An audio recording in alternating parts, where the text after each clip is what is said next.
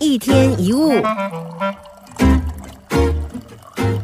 有一个人在非洲沙漠里口渴难熬的时候，得到了一杯水。这杯水给他带来无比的满足跟幸福。同样，这个人回到城市，到处都有饮用水，一杯水给他的幸福几乎降到了零。有一个人在贫困的时候吃到了猪脚面线，可以回味几个星期。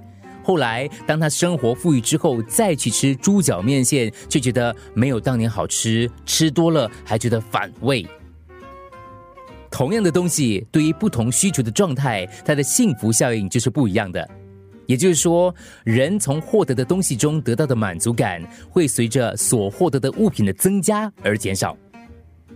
但我们多数人都有一种迷思，以为拥有越多，感觉就越好，认为有钱人会比较快乐。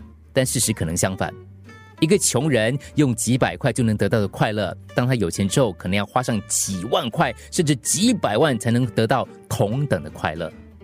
有钱人有一万块，穷人只有一百块。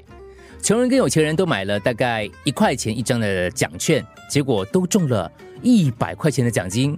不同的是，穷人几乎快乐的跳了起来，因为他的财富又增加了一倍；而有钱人没有感觉，太遗憾自己没有得到更大的奖。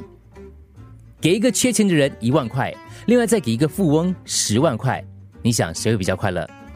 一定是那个缺钱的人嘛，对不对？那个富翁得到虽然比较多，可是因为他太有钱了，也就觉得没有什么了。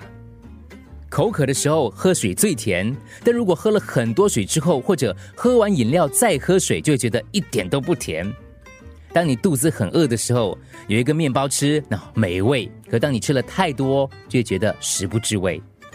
这就是为什么有很多人回顾过去，都觉得他们一生最快乐的时刻，就是他们艰苦奋斗、逐渐摆脱贫穷的那个时候。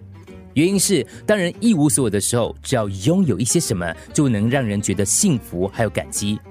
后来什么都有了，反而失去了先前的感觉。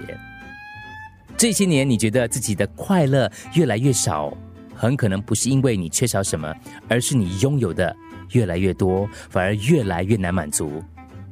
如果已经灯火通明，即使多点几支蜡烛，你也不觉得会变亮。情况差不多一样。很多人认为没有钱要怎么快乐？其实快乐和钱的多寡没有直接关系，只是钱越多的人通常越难快乐。俄国文学家马克西姆说：“谁的需要越小，他的幸福就越大；谁的期望越少，他的快乐就越多。”一天一物。